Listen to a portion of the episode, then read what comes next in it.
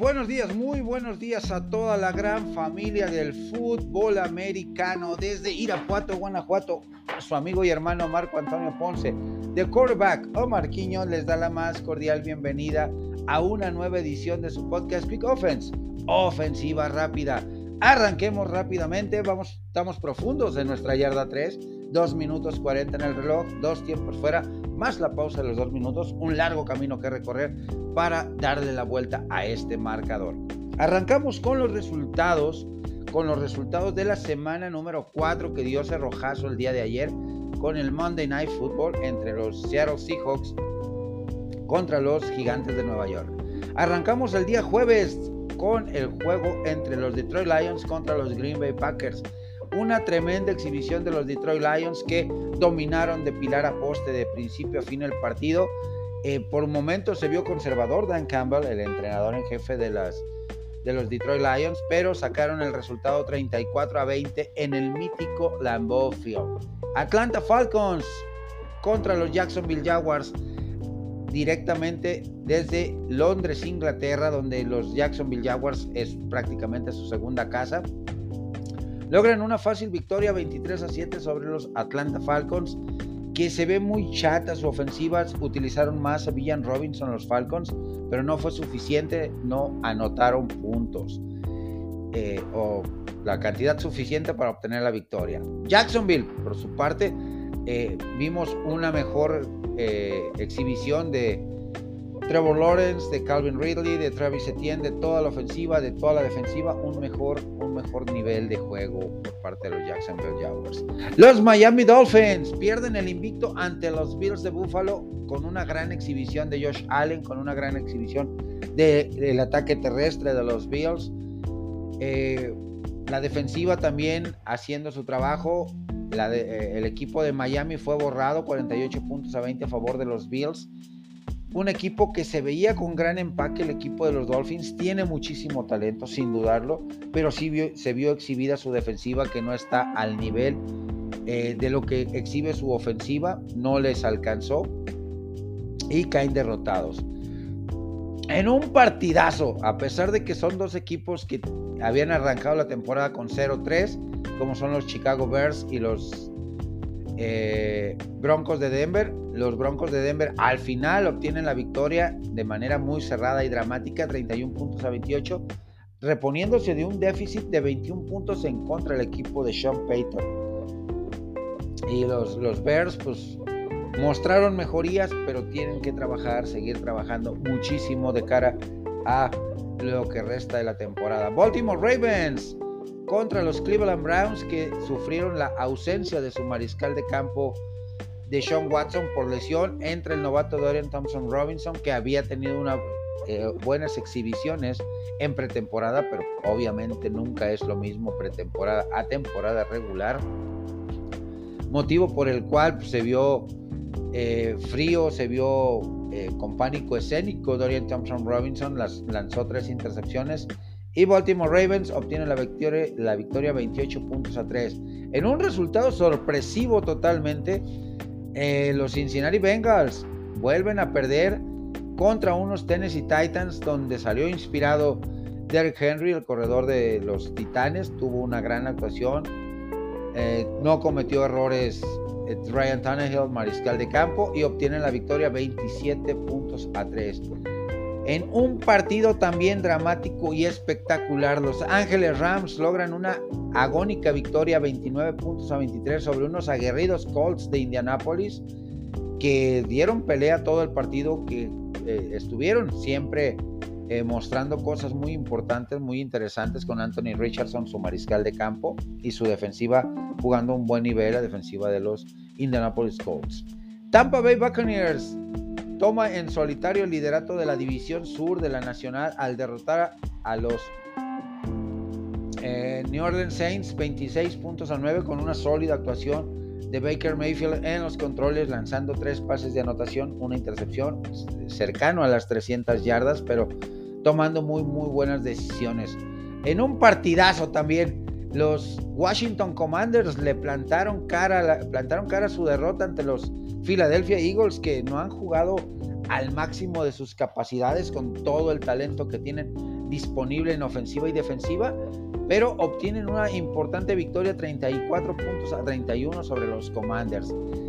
Vikingos de Minnesota viniendo de atrás y aprovechando los errores de las Panteras de Carolina, la, eh, logran la victoria 21 puntos a 13. Los Pittsburgh Steelers se vieron sorprendidos y humillados por los Houston Texans por marcador de 30 puntos a 6. CJ Stroud sigue mostrando grandes cosas, grandes cualidades.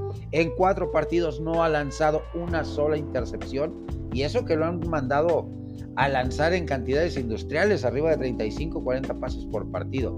Se está viendo muy bien CJ Stroud en esta ofensiva de los Houston Texans. Las Vegas Raiders cayeron contra los Ángeles Chargers 24 puntos a 17 con Aidan O'Connell, eh, coreback novato eh, drafteado el pasado mes de abril por parte de los Raiders, que tuvo también muy buenas actuaciones en pretemporada, pero ya ahorita con el tema de temporada regular, pues, también se vio frío, pánico escénico, cometió errores que le costaron el partido a los Raiders. Los Patriotas de Nueva Inglaterra se vieron humillados y borrados del terreno de juego por los Dallas Cowboys. Gran juego defensivo. Micah Parsons, Leighton Vander Darren Bland, eh, cubriendo la ausencia de Trevon Diggs. En general, la defensiva, la ofensiva también carburó muy bien de los Dallas Cowboys. No hubo errores por parte de Doug Prescott. Tony Pollard lució, Sid Lamb lució. Eh, fue un trabajo redondo por parte de los Dallas Cowboys que logran aplastante victoria 38 puntos a 3 sobre los Patriotas, que no tienen ni pies ni cabeza. Arizona Cardinals plantó muy eh, cara la derrota ante los 49 de San Francisco, un roster totalmente eh, fuerte por parte de los San Francisco 49ers, plagado de superestrellas, contra un roster de menos calidad que, el mismo de los San Francisco, pero Cardenales ha mostrado competitividad, garra eh, con su nuevo entrenador en jefe, Jonathan Gannon. 35 puntos a 16 el resultado de este partido, donde eh, pues sigue incrementando el récord de más partidos con una anotación que poseía el legendario Jerry Rice. Ahora, Christian McCaffrey se encargó de superar este récord y seguir incrementándolo semana a semana. Los Kansas City Chiefs en un partido dramático, cerrado, con dos errores muy marcados de Patrick Mahomes, dos intercepciones y una muy buena exhibición de Zach Wilson como mariscal de campo de los Jets, logran una agónica victoria 23 puntos a 20 sobre los Jets. Seattle Seahawks le pasó por encima a los Gigantes de Nueva York para cerrar eh, esta semana número 4 del famosísimo Monday Night, donde eh, pues, la ofensiva de los Gigantes sin Saquon Barkley se vio muy limitada, Daniel Jones cometiendo muchos errores, cometiendo eh, muchos errores mentales en este partido, muchos castigos de salidas en falso, de holdings, eh, por parte de ambos equipos, eh, muy, muy accidentado el partido, pero al final de cuentas la calidad de, roster que tiene el equipo de los Seattle Seahawks se impuso sobre unos débiles eh, gigantes de Nueva York por 24 puntos a 3. Con esto hemos cerrado, mis amigos, esta parte de la ofensiva, esta jugada de nuestra yarda 3 a nuestra yarda 23, 20 yardas en el avance. Tenemos que azotar el balón, todavía tenemos 2 minutos 20 en el reloj, azotamos el balón, un segundo down y 10. Reorganizamos ofensiva y volvemos con la siguiente jugada.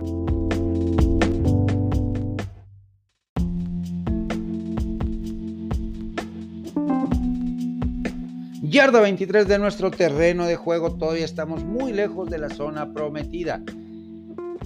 2 minutos 20 en el reloj. Vamos con la siguiente jugada y tiene que ver con los picks, pronósticos y análisis de la semana número 5. Ya estamos en la quinta semana, ya se fue el primer mes de competencia y arrancamos el día jueves con un partido de mediano interés, dos equipos que vienen de perder. Eh, y dar mucha pelea, por cierto, tanto los Chicago Bears como los Washington Commanders han mostrado cosas interesantes, cosas atractivas en sus desempeños. Los resultados no han sido los favorables. Va a ser un partido cerrado, va a ser un partido intenso. Creo que lo ganan los Commanders.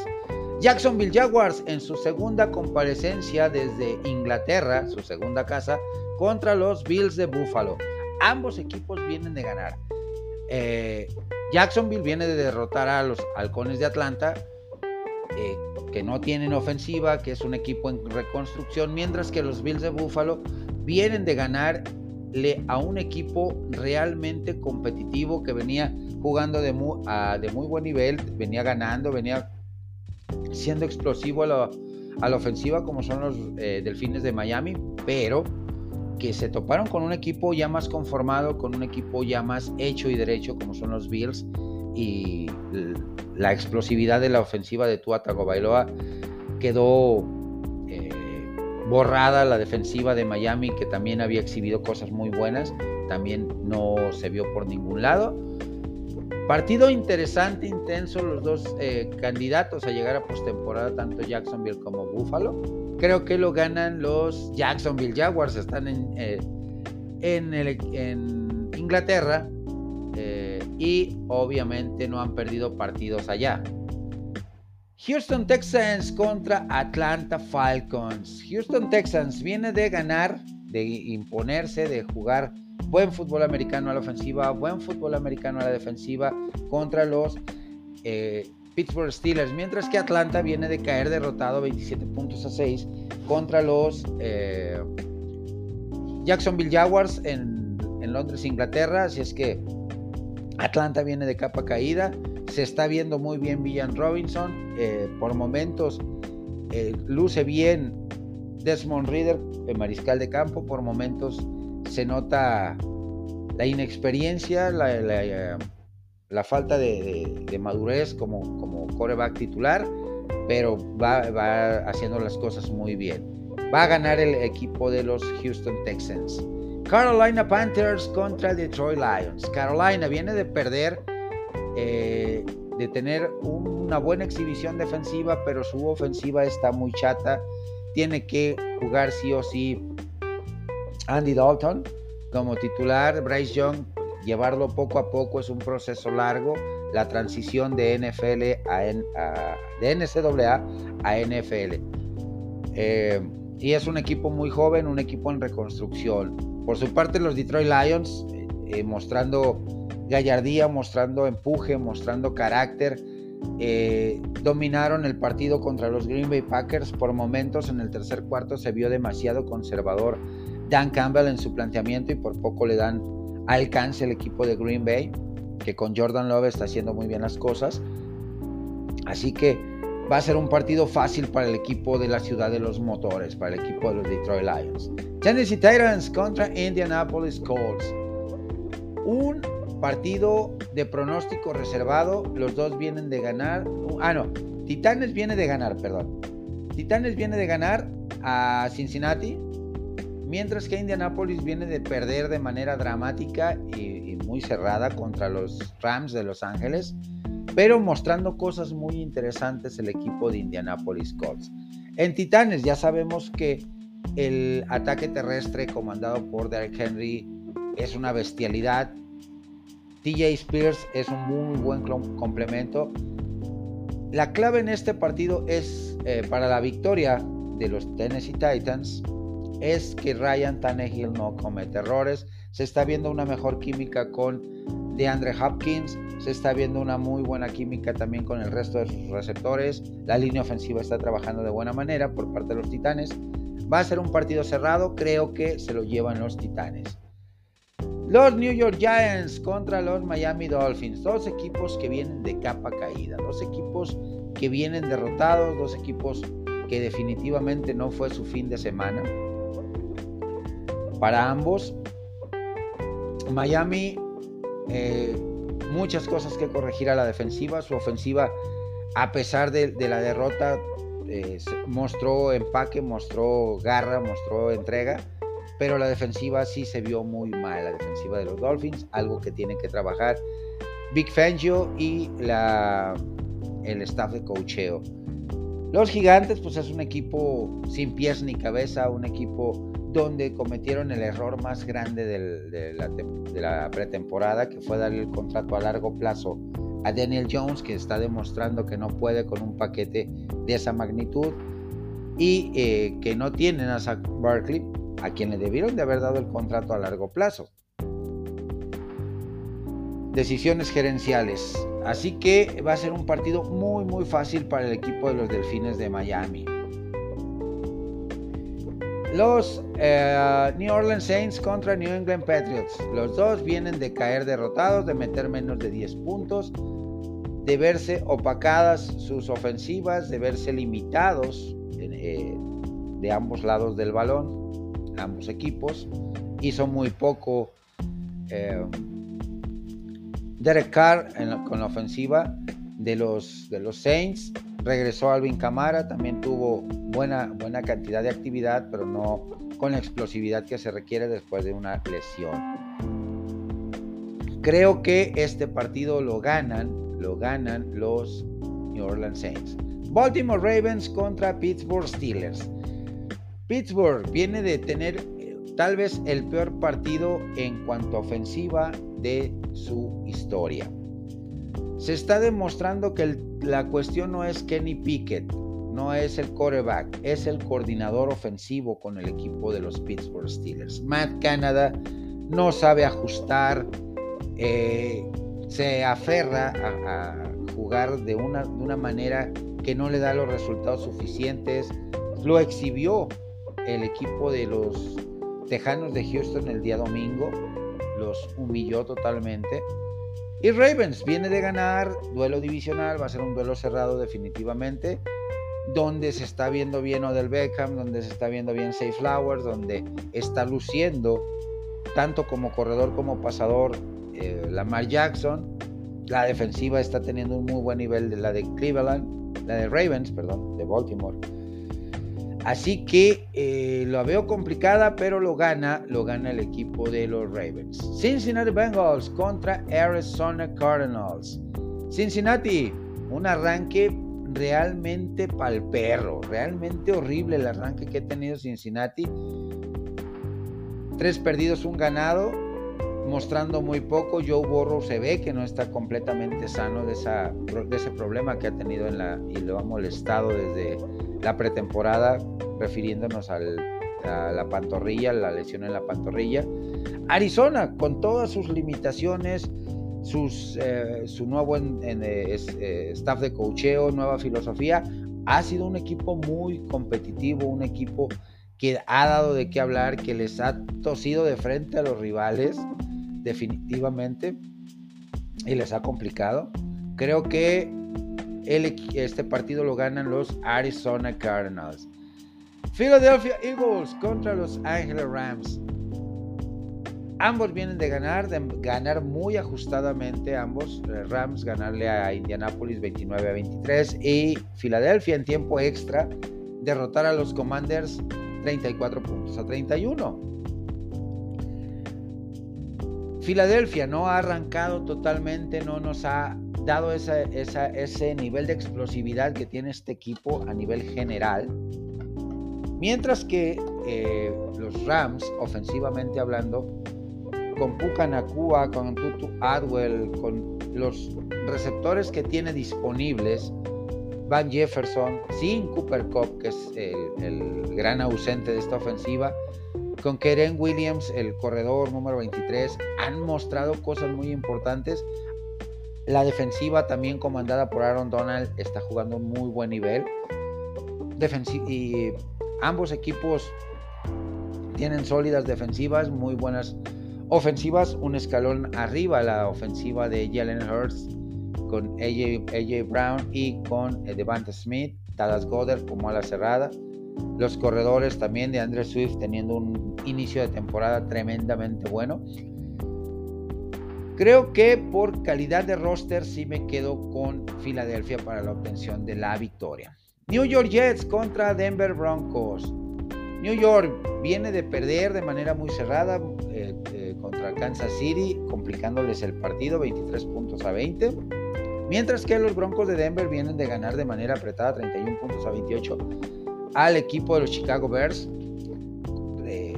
remontando un déficit de 21 puntos el equipo de Denver, mostrando ciertas mejorías a la ofensiva, pero eh, exhibiendo nuevamente que hay mucho trabajo por hacer en la defensiva. Va a ser un partido cerrado de pocos puntos. Creo que se lo llevan los Jets. Kansas City Chiefs contra Minnesota Vikings. Kansas City viene de ganar 23 a 20, como ya lo he mencionado, contra los, los, Jets. Mientras que Minnesota de ganar también, dos equipos que vienen con el ánimo muy elevado, con la eh, energía positiva muy, muy alta. Dos equipos eh, que en cuanto a roster, en cuanto a calidad de roster, es mucho mejor el de Kansas City.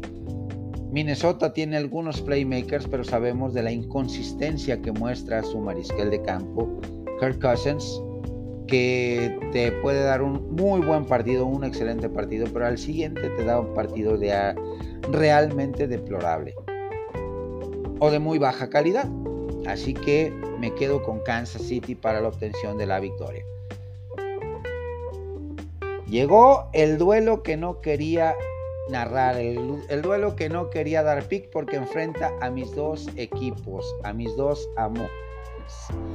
Hijo, para el domingo en la noche, platillazo, pero no, no quiero que pierda ninguno de los dos. Dallas Cowboys contra San Francisco 49ers. Una rivalidad histórica, legendaria, de...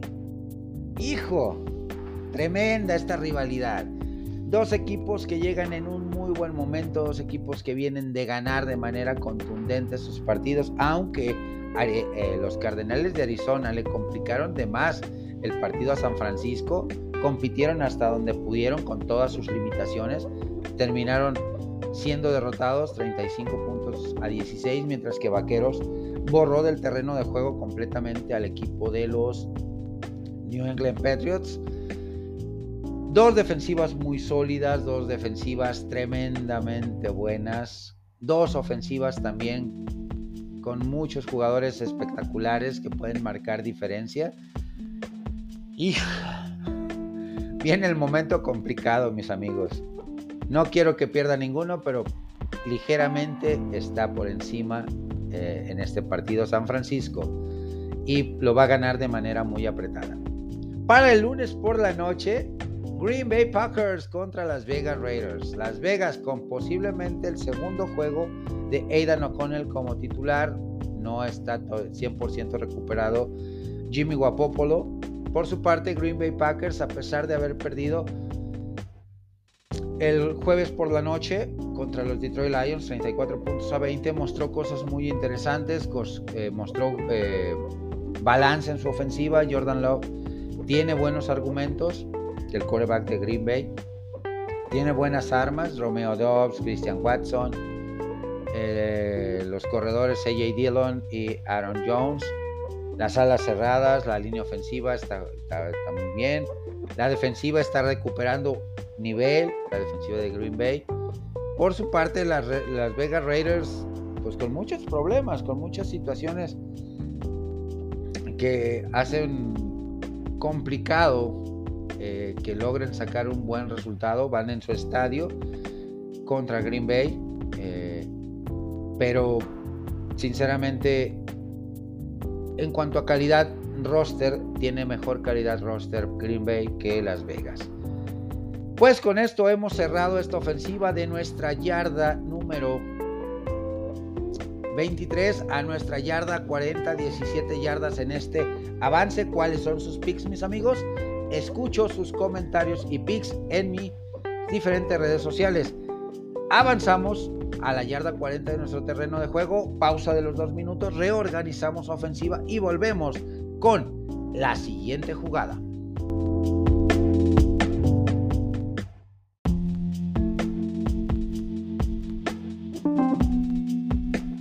Yarda 40 de nuestro territorio. Todavía estamos lejos. Pausa de los dos minutos.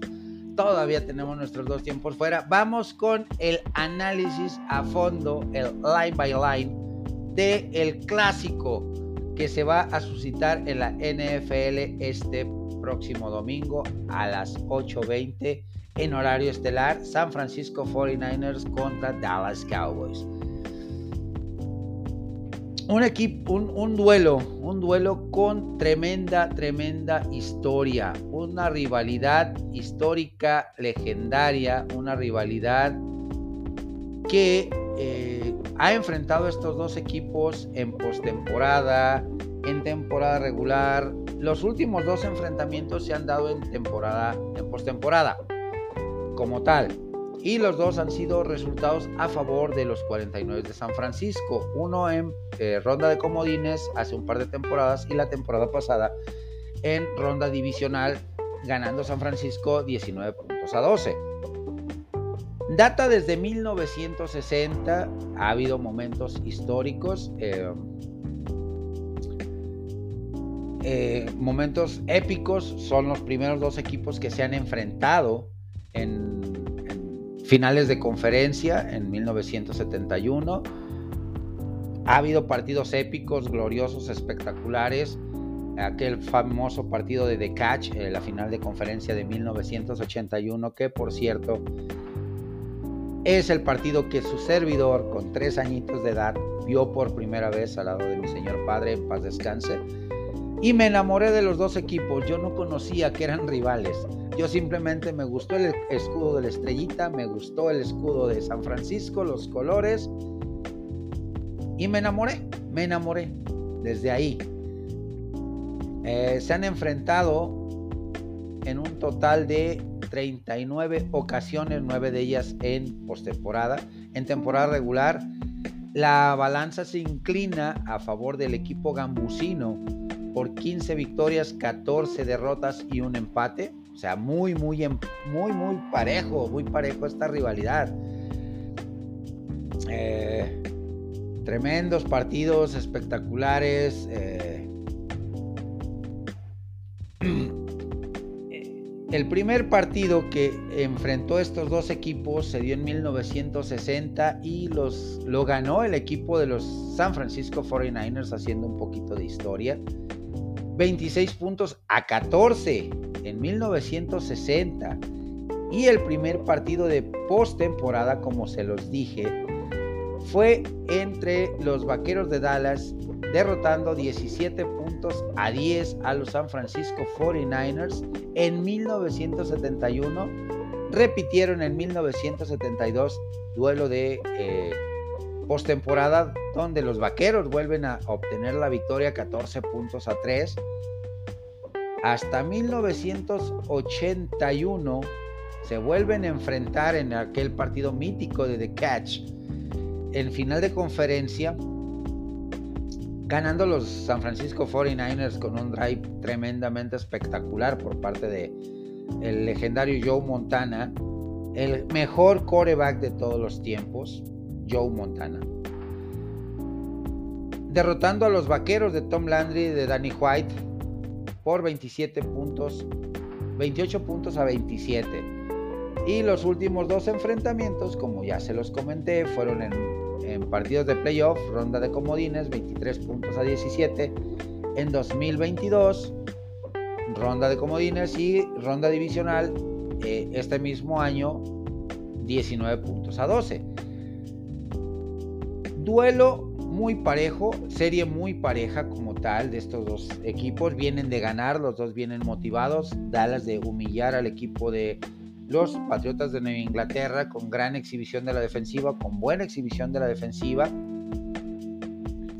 con eh, un buen planteamiento por parte de Mike McCarthy. Por su parte, el equipo de San Francisco viene de ganarle a los Arizona Cardinals por 38 eh, puntos a 16, también exhibiendo muy buen fútbol americano los gambusinos, que por momentos se les, se les complicó el partido o les complicó el partido del equipo de Arizona. Yéndonos línea por línea eh, de estos dos equipos, evidentemente en cuanto a coreback, más experiencia de Dak Prescott, pero mayor efectividad de Brock Purdy. Muy parejos, tal vez eh, los errores cometidos en el pasado por Dak Prescott le, están le, han costado muy caro al equipo de los Dallas Cowboys.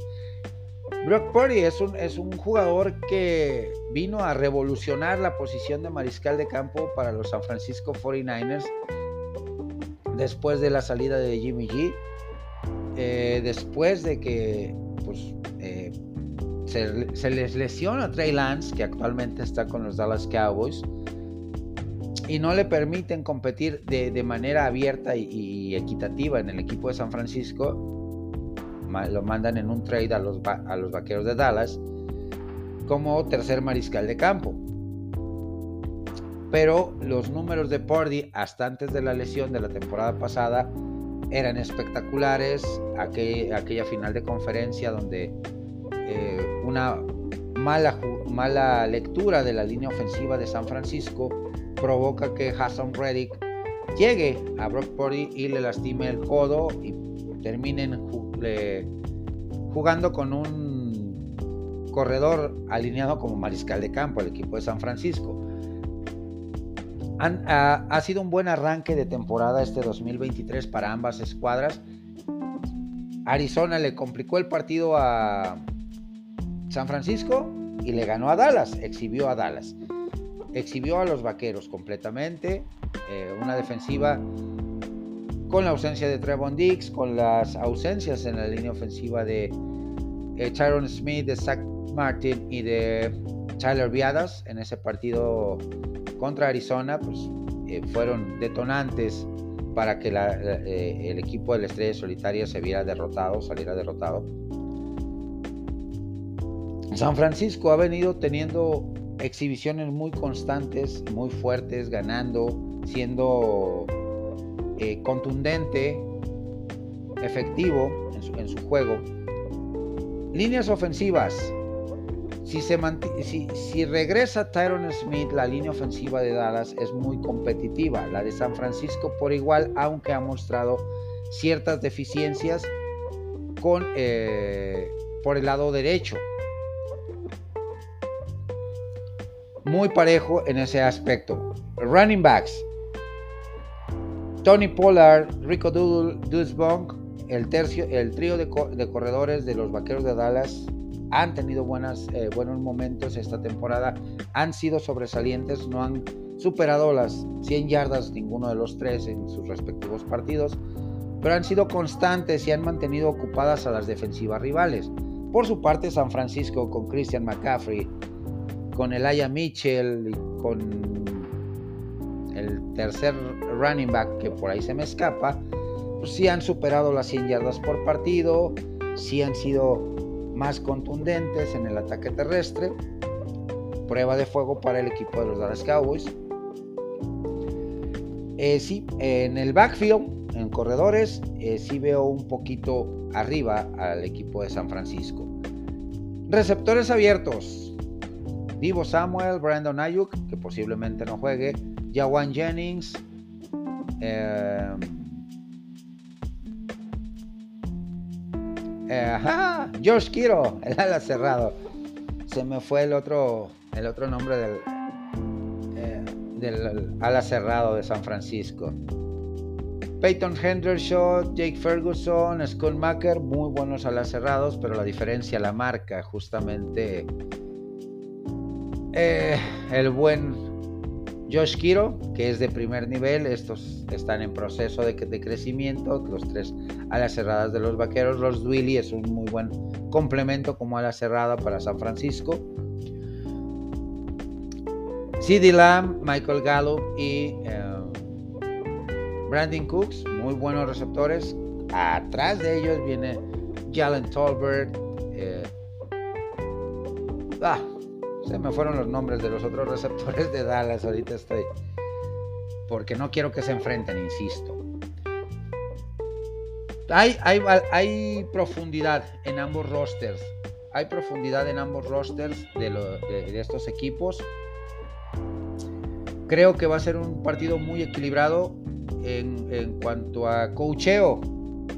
En cuanto a cocheo, creo que sí está mejor San Francisco que, Dallas. Dallas nos mostró una cara muy diferente en el partido contra Arizona, un playbook muy conservador, un playbook sin arriesgar demasiado, un playbook eh, pobre. Y San Francisco tiene un, uno de los playbooks ofensivos más variados, más extensos y más complicados de entender palabras de los mismos jugadores. Creo sinceramente que va a ser un partido muy cerrado, como les digo, no quiero que pierda ninguno. Voy a estar dividido el día domingo, pero siendo objetivos, sí veo eh, ligeramente arriba el equipo de los 49. Se va a jugar en Levi Stadium, si mal no recuerdo. Así que creo creo que va a ser un partido intenso, digno de un domingo por la noche. Lo gana el equipo de los San Francisco 49ers. ¿Qué opinan mis amigos? Mis amigos vaqueros, mis amigos gambusinos. Quiero escuchar sus puntos de vista en mis diferentes redes sociales. De nuestra yarda 40 nos movemos a la yarda 35 del rival un avance sustancial, un avance significativo, todavía lejos de la zona de anotación, de la zona prometida. Nos queda un minuto 40 en el reloj, tenemos que azotar el balón, azotar el balón,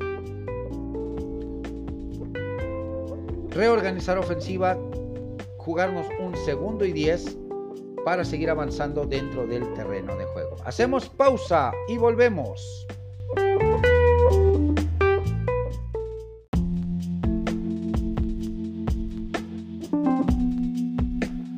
Yarda 35 del rival, 1 minuto 40 en el reloj. Vamos con la radiografía del partido de los San Francisco 49ers contra los Arizona Cardinals, cuyo marcador final, haciendo una pequeña aclaración de los datos anteriores, de las jugadas anteriores, ganó 35-16, no 38-16. Error de su servidor.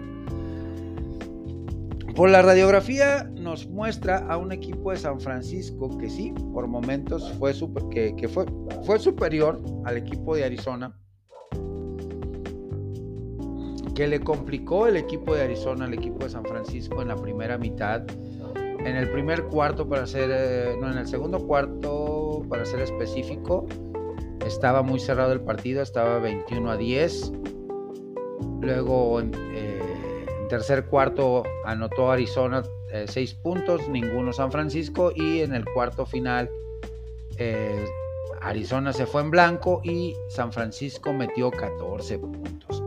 Una muy buena exhibición, casi perfecta de Brock Purdy, eh, lanzando, completando 20 de 21 para 283 yardas, un porcentaje altísimo de efectividad su promedio de yardas por cada intento, 13.5, o sea, se fue largo, aprovechó las deficiencias en el perímetro que tiene Arizona, eh, definitivamente. Una, un pase de anotación, cero intercepciones, 134 puntos de rating, más un coreback rating de 97.2, o sea, bastante alto, bastante bueno el, eh, la exhibición, lo, que nos dio Brock Purdy en este partido. El ataque terrestre que generó 124 yardas en total, teniendo como máximo exponente en 20 acarreos a Christian McCaffrey con 106 yardas obtenidas, 3 touchdowns, un promedio de 5.3 y su acarreo más largo de 18 yardas. Pues eh, un ataque terrestre también explosivo, eh, contundente, fuerte, sólido, el de San Francisco.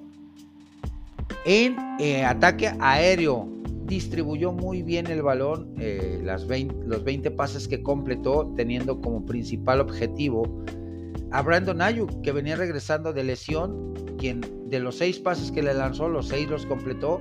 Su pase más largo fue de 42 yardas un promedio de 24.7 yardas por cada recepción, obteniendo 148 en total. Después Christian McCaffrey, Ray Ray McLeod, Jonas, eh, Jordan Mason, Will Smith Josh Kiro, que nomás tuvo una recepción. Raro que nomás utilicen a Josh Kiro tampoco en un partido. Ronnie Bell también tuvo una recepción de 7 yardas. Eh. Y Cal Jursic, el, el fullback. O sea, ofensivamente hablando, San Francisco tuvo balance y explosividad de ambos lados, en tanto en ataque aéreo como en ataque terrestre. Un equipo bien coacheado, bien dirigido, aunque a veces comete sus tonterías Cal Shanahan, pero en términos generales es un equipo muy bien coacheado.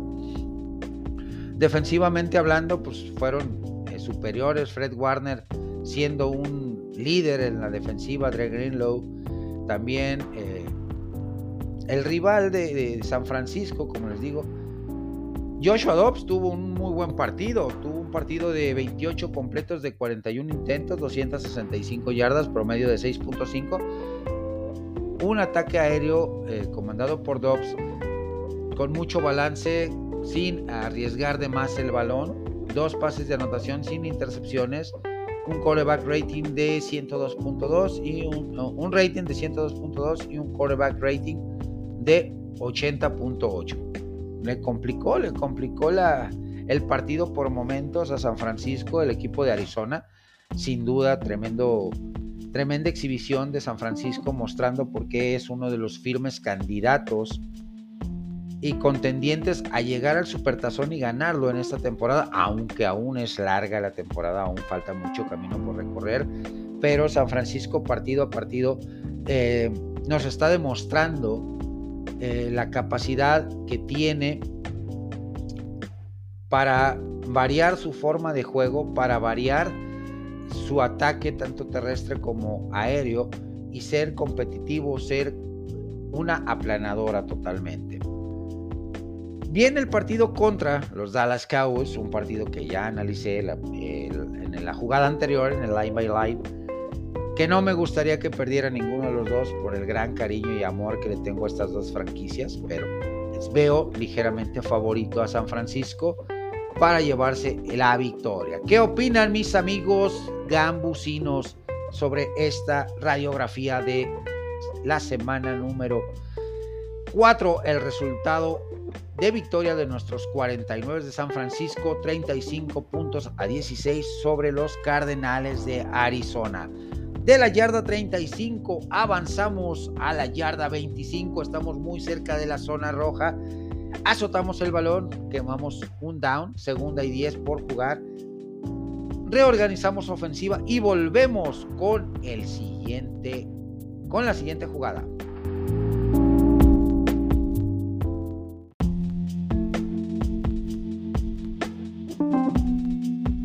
Yarda 25 del rival, segunda y 10. Vamos con la radiografía de los Dallas Cowboys en su partido de semana 4 contra los Patriotas de Nueva Inglaterra, cuyo resultado fue a favor del equipo de la Estrella Solitaria.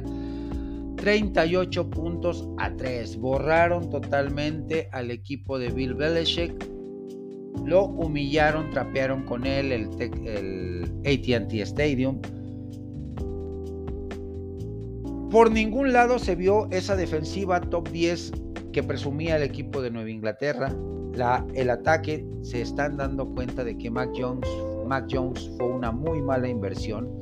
Llegó en un pick muy, muy alto, sí, en un pick 15, proveniente de Alabama, un programa que te trae muy buenos jugadores en otras posiciones, líderes en otras posiciones, pero en la posición de mariscal de campo, lamentablemente, desde la llegada de Nick Saban a este programa, hemos visto que genera solamente buenos ejecutores de ofensiva, no líderes. De los últimos que han salido de Alabama, Bryce Young, eh, Tua Tagovailoa, Jalen Hurst, que se cambió a, Oklahoma, y Mac Jones, los únicos que tienen pinta de líder. Tua Tagovailoa y Jalen Hurst, que hizo ese cambio.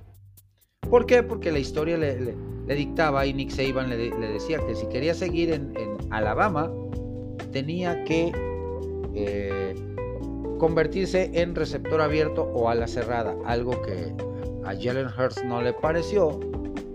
Tomó la decisión de irse al mercado de transfer y ya la historia ya la conocemos. Ya llegó a un supertazón, líder absoluto de la ofensiva de los Philadelphia Eagles Mac Jones, por más que queremos o que quieran verlo como el próximo Tom Brady, no lo es, no lo es. Mac Jones es un simple ejecutor de ofensivas, no es líder. Lo vimos la temporada pasada a Mac Jones, cómo la gente, su afición, los propios jugadores, cuando regresa de la lesión, después de los 4 o 5 partidos que tuvo Bailey Sape, el egresado de Western Kentucky, en la ofensiva, que era, se veía una ofensiva más luminosa, más variable, con más variantes, más efectiva que con Mac Jones en los controles, lo abucharon a Mac Jones. Quiere decir que la inversión realizada por Mr. Bill Belichick en su momento en el draft para quedarse con Mac Jones como mariscal de campo y decir que era su coreback del futuro, que todas las piezas estaban puestas para convertirlo en un, en un ídolo, se han venido abajo. Nos han demostrado que han cometido uno de los peores errores. Solamente completó 12 de 21 en el partido para 150 yardas, dos intercepciones. Un coreback rating de 14.8, mediocre totalmente lo de Mac Jones. Y un coreback, un rating general de 39.9. Asqueroso. Bailey Safe entró al partido, completó 4 de 9, 57 yardas, un promedio de 6.3, pero se vio mejor la ofensiva lució un poquito mejor. el, rating 65.5, mucho mejor que el de Bailey Safe, que el de Mac Jones. Y eh, el quarterback rating sí también estuvo para el perro, jugó muy poco, 19.3.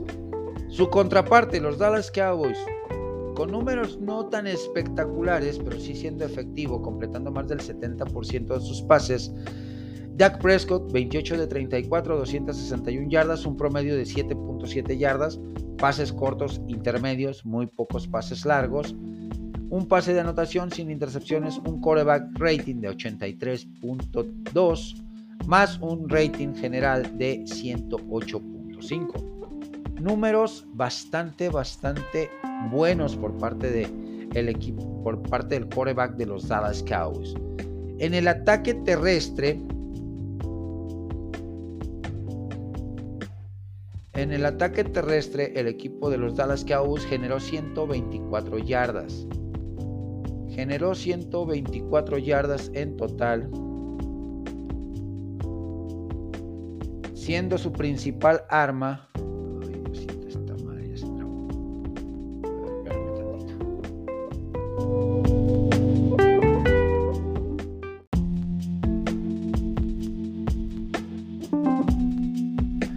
Yarda 13 del rival, primera, eh, primero y 10, porque nos faltan estar en la yarda 3 para llegar al primero y gol. 58 segundos en el reloj. Vamos con los resultados de la semana número 5 de la eh, temporada de la NCAA, donde los Seminoles de Florida State descansaron, donde también descansó Ohio State, donde descansó los los Ocernos de California en Los Ángeles y arrancamos con un partidazo. Los Troyanos del sur de California batallaron para ganarle al, equipo de Búfalo de Colorado por 48 puntos a 41. Los irlandeses peleadores de Notre Dame, eh, ranqueados número 9, le ganaron a los Blue Devils de Duke rankeados número 17, 21 puntos a 14. Los Oregon Ducks, que andan impresionantemente bien, que andan avasalladores, están en el lugar número 13 del, ranking. Derrotan a los Cardenales de Stanford por 41 puntos a 6. Los voluntarios de Tennessee derrotan a los gallos de pelea de South Carolina 41 puntos a 20. Los Sooners de Oklahoma con media centena de puntos derrotan a los Iowa State Cyclones por 50 puntos a 20. Los Bulldogs de Georgia en un apretado partido derrotan a los Tigres de Auburn. Los Wolverines de Michigan humillan, utilizan de trapeador para barrer sus oficinas y su estadio a los eh, recolectores de maíz de Nebraska por 45 puntos a 7. Los cuernos largos de Texas derrotan al ranqueado número 24, los halcones de Kansas, por 40 puntos a 14. Los Chanticleers de Coastal Carolina vuelven a caer derrotados contra las Águilas de Georgia Southern por 28 puntos, 38 puntos a 28 para la semana número 6. Ya la semana 6 se está yendo como agua la temporada de la NCAA. Tenemos enfrentamientos bastante, bastante interesantes. Los Seminoles de Florida State, que eh, estaban rankeados números, número 3, pero actualmente son el número 5 de la nación, enfrentan a los Hokies de Virginia Tech, que vienen de un importante resultado, vienen de ganar 38 puntos a 21 a las Panteras de Pittsburgh. Va a ser, eh, va a ser un partido bastante intenso, bastante interesante este de las de los Florida State Seminoles contra los Hokies de Virginia Tech, dos equipos que vienen de, eh, ganar, dos equipos con, aspiraciones importantes en, tazones de alto renombre. Creo que se lo llevan los Seminoles de Florida State. Los UCLA Bruins se enfrentan al ranqueado número 13, los Cougars de Washington State. UCLA viene de semana de descanso, igual que Washington State. Eh, ah, no, no, no.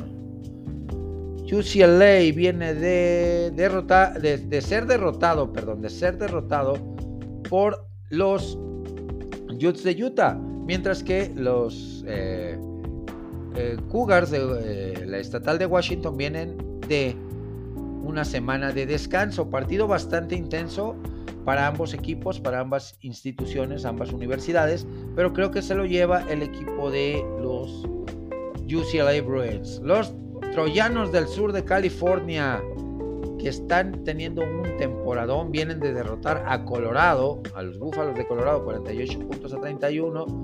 41 se enfrentan a los Wildcats de Arizona, que eh, cayeron derrotados contra los Huskies, eh, los Huskies de Washington, el ranqueo número 7, 31 puntos a 24. Dieron mucha pelea a los, a los Wildcats de Arizona, pero no les alcanzó.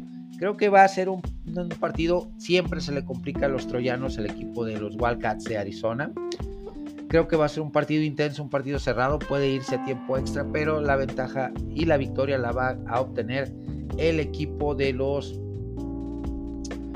troyanos del sur de California, los Notre Dame Fighting Irish, rankeados número 9 contra los Cardenales de Louisville que son el número 25 de la nación. Louisville viene de ganar 13 a 10 a North Carolina State, a la manada de lobos de North Carolina State, mientras que los irlandeses peleadores vienen de perder contra Ohio State 14 puntos a 17.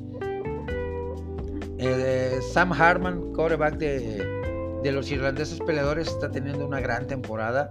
Está teniendo una temporada muy, muy importante. Eh, creo que va a ser candidato sin duda a ser dentro de los primeros 10 picks globales del siguiente draft con las actuaciones que está teniendo.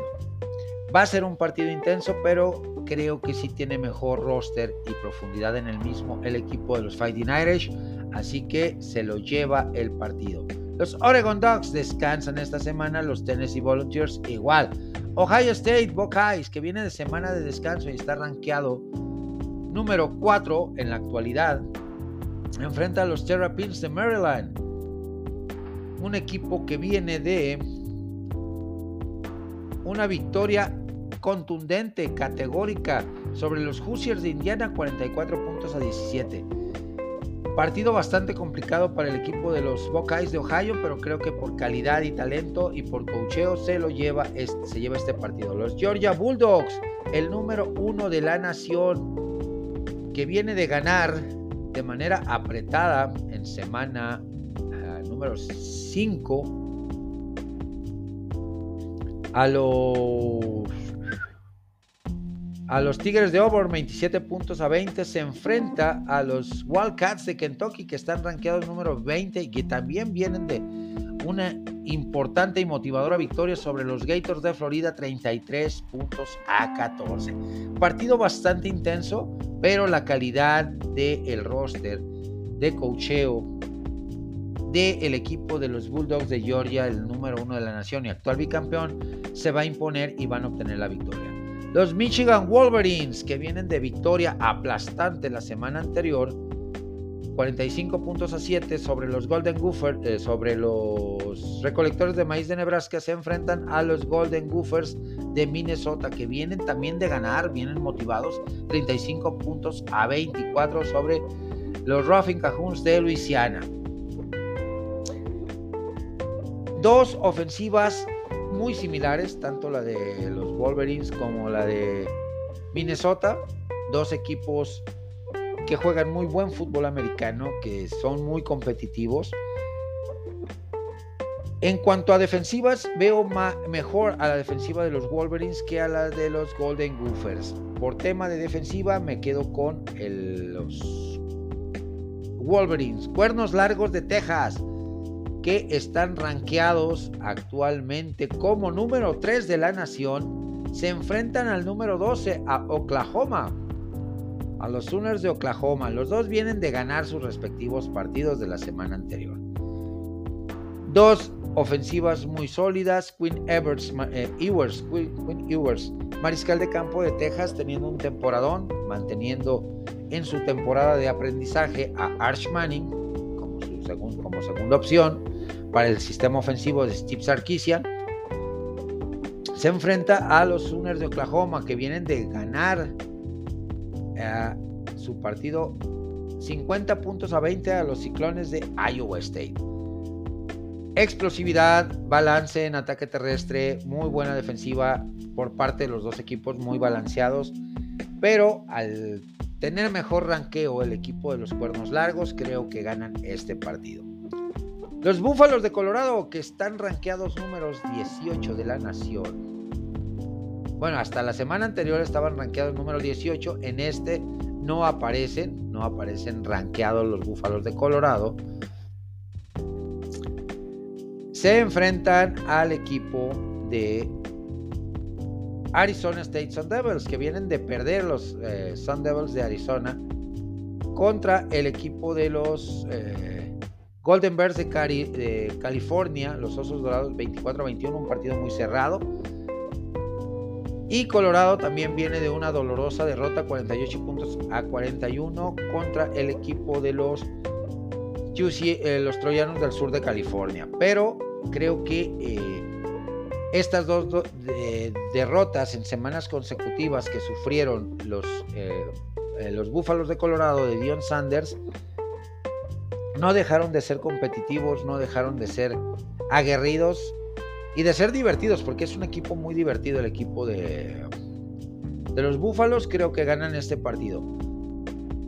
Los Coastal Carolina Chanticleers y los Gallos de Pelea de South Carolina tienen semana de descanso. Vámonos con los, eh, el nuevo ranking de las 25 mejores universidades que sufrió ciertos movimientos.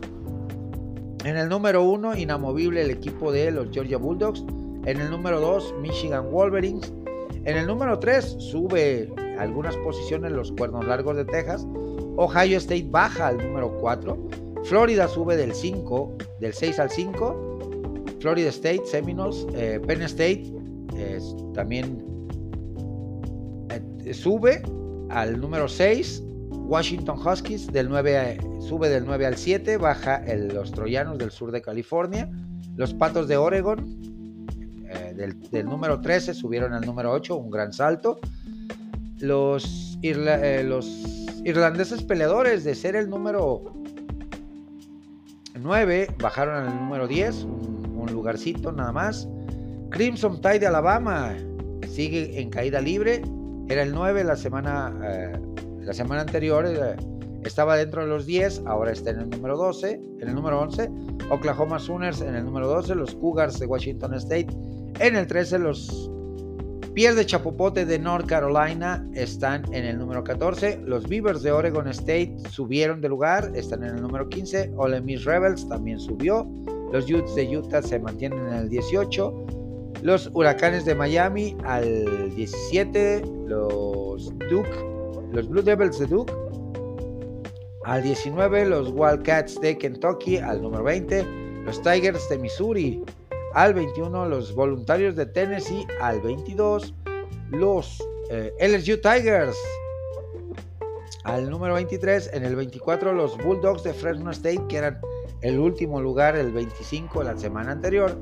Y en el número 25, subiendo como espuma, los Louisville Cardinals.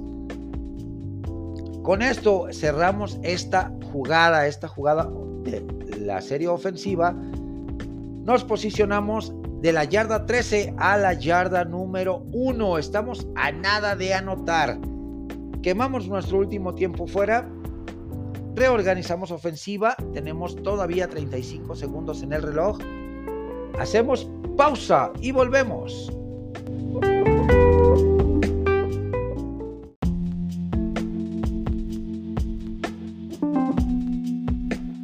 Yarda 1 del rival. Estamos a nada de anotar. Vamos con una formación de poder. Doble ala cerrado del lado derecho, receptor del lado izquierdo, fullback y running back detrás del mariscal de campo, mariscal de campo bajo, centro.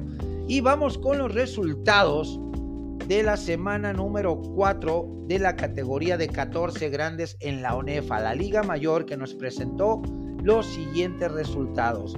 Los Borregos Campus Ciudad de México caen derrotados contra Borregos Campus Monterrey 31 puntos a 7. Les pasaron por encima los borregios. Los auténticos Tigres no tuvieron piedad y derrotaron de manera contundente y categórica a los Pumas de la ENEP Acatlán por 52 puntos a 21. Los borregos del Texem le pasaron por encima y utilizaron como trapeador al equipo de los Potros Salvajes, que de salvajes no tienen absolutamente nada. 32 puntos a 3 los burros blancos del Politécnico humillaron 37 puntos a 8 a los aztecas de la UDLA. Los Pumas CU hicieron lo mismo contra Borregos Campus, Campus Guadalajara, Borregos Tech Campus Guadalajara, por marcador de 49 puntos a 7. Y en el duelo más cerrado, más cerrado, las Águilas Blancas del Politécnico se imponen a los linces de la VM por marcador de 37 puntos a 29. Pues estos son los resultados de semana 4. Vamos con los picks de la semana número 5. Los Borregos Tec Guadalajara contra Borregos Tec Monterrey. Tec Guadalajara viene de ser humillado. Borregos Tec Monterrey viene de anotar más de 30 puntos y ganar. Partido complicado para el, equipo tapatío pero creo que eh, no va a ser rival para los borregios. Gana el equipo borregio. Otros salvajes, que de salvajes no tienen absolutamente nada, les han puesto unas zarandeadas monumentales en toda la temporada, visitan a las Águilas Blancas del Politécnico Nacional, que ganaron su partido. Eh, Potros Salvajes fueron humillados.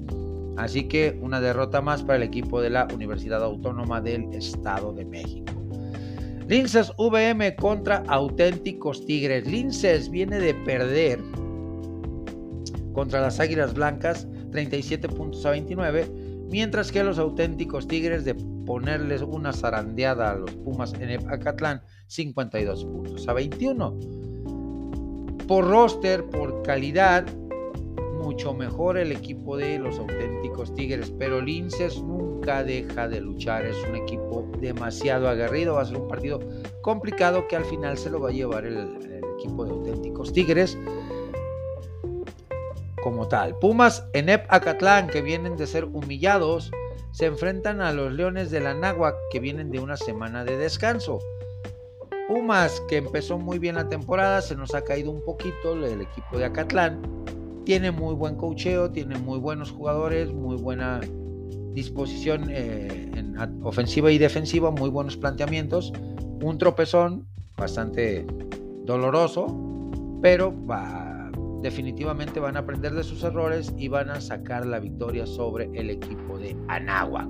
Pumas CU contra Borregos Campus Ciudad de México. Pumas EU viene de humillar a los Borregos Guadalajara 49 puntos a 7, mientras que el Campus Ciudad de México viene de perder 31 puntos a 7 contra los Borregios Monterrey. Partido complicado, partido interesante. Dos equipos eh, competitivos como tal, pero sí eh, veo mejor eh, motivado al equipo de los Pumas por la victoria que obtuvieron la semana pasada. Aztecas de la UDLA contra Borregos Tec Puebla. Duelo de hermanos. Borregos Puebla viene de descanso. Mientras que Aztecas de la UDLA viene de ser bailado. Les bailaron pero feo. Y los burros blancos del Politécnico 37 puntos a 8. Los humillaron. Creo que por un margen muy cerrado, pero este partido lo gana el equipo de Borregos Tec Puebla. Hemos anotado touchdown. Le dimos la vuelta al marcador, vamos por conversión de dos puntos, faltando solamente 17 segundos en el reloj. Vamos por esa conversión de dos puntos para cerrar este partido. Pausa y volvemos.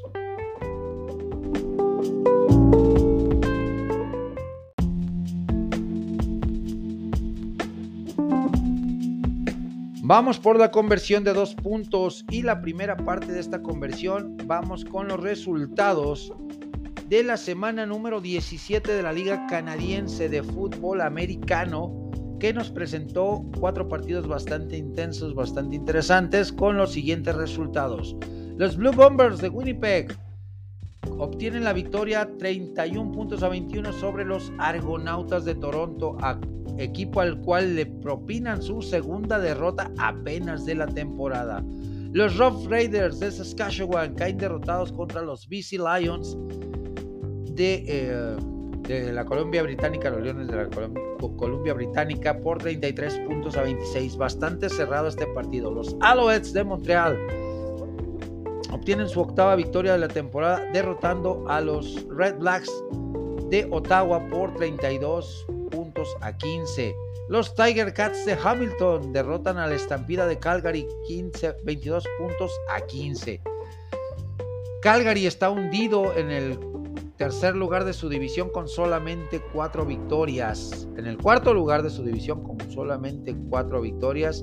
Mientras que Tiger Cats de Hamilton está con 8 ganados, 8 perdidos. Eh, para el cierre de esta temporada en la división este, los, los Tiger Cats. Para la semana 18, después de una semana de descanso, los Edmonton Elks buscarán meterle otro traspié al equipo de los Argonautas de Toronto que vienen de perder 31 puntos a 21 contra los Blue Bombers de Winnipeg.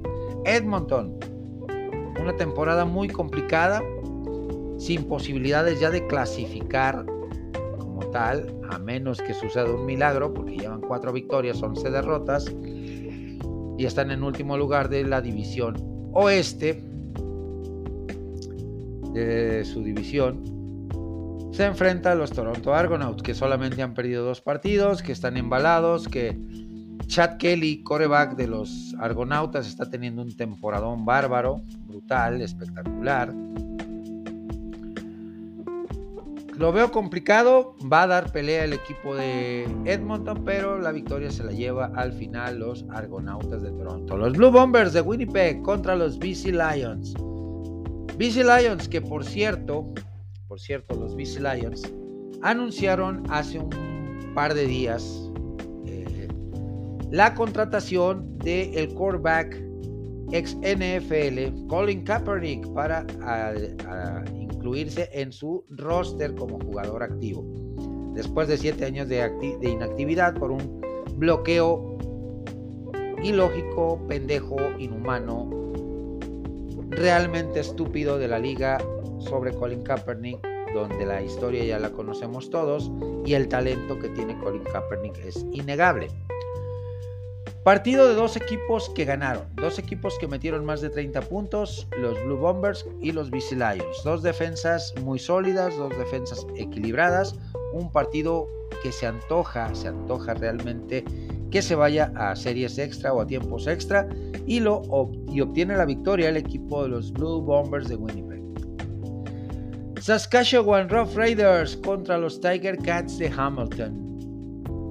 Saskatchewan viene de perder, Hamilton viene de ganar, dos realidades muy diferentes diametralmente opuestas. Saskatchewan cometió muchos errores en su partido y cargó con la derrota, mientras que los Hamilton Tiger Cats se sobrepusieron a, la adversidad, supieron jugar de manera inteligente y obtuvieron la victoria. Para este partido creo que se lleva la victoria Hamilton. Y en partido de revancha, los Montreal Alouettes contra los Red Blacks de Ottawa.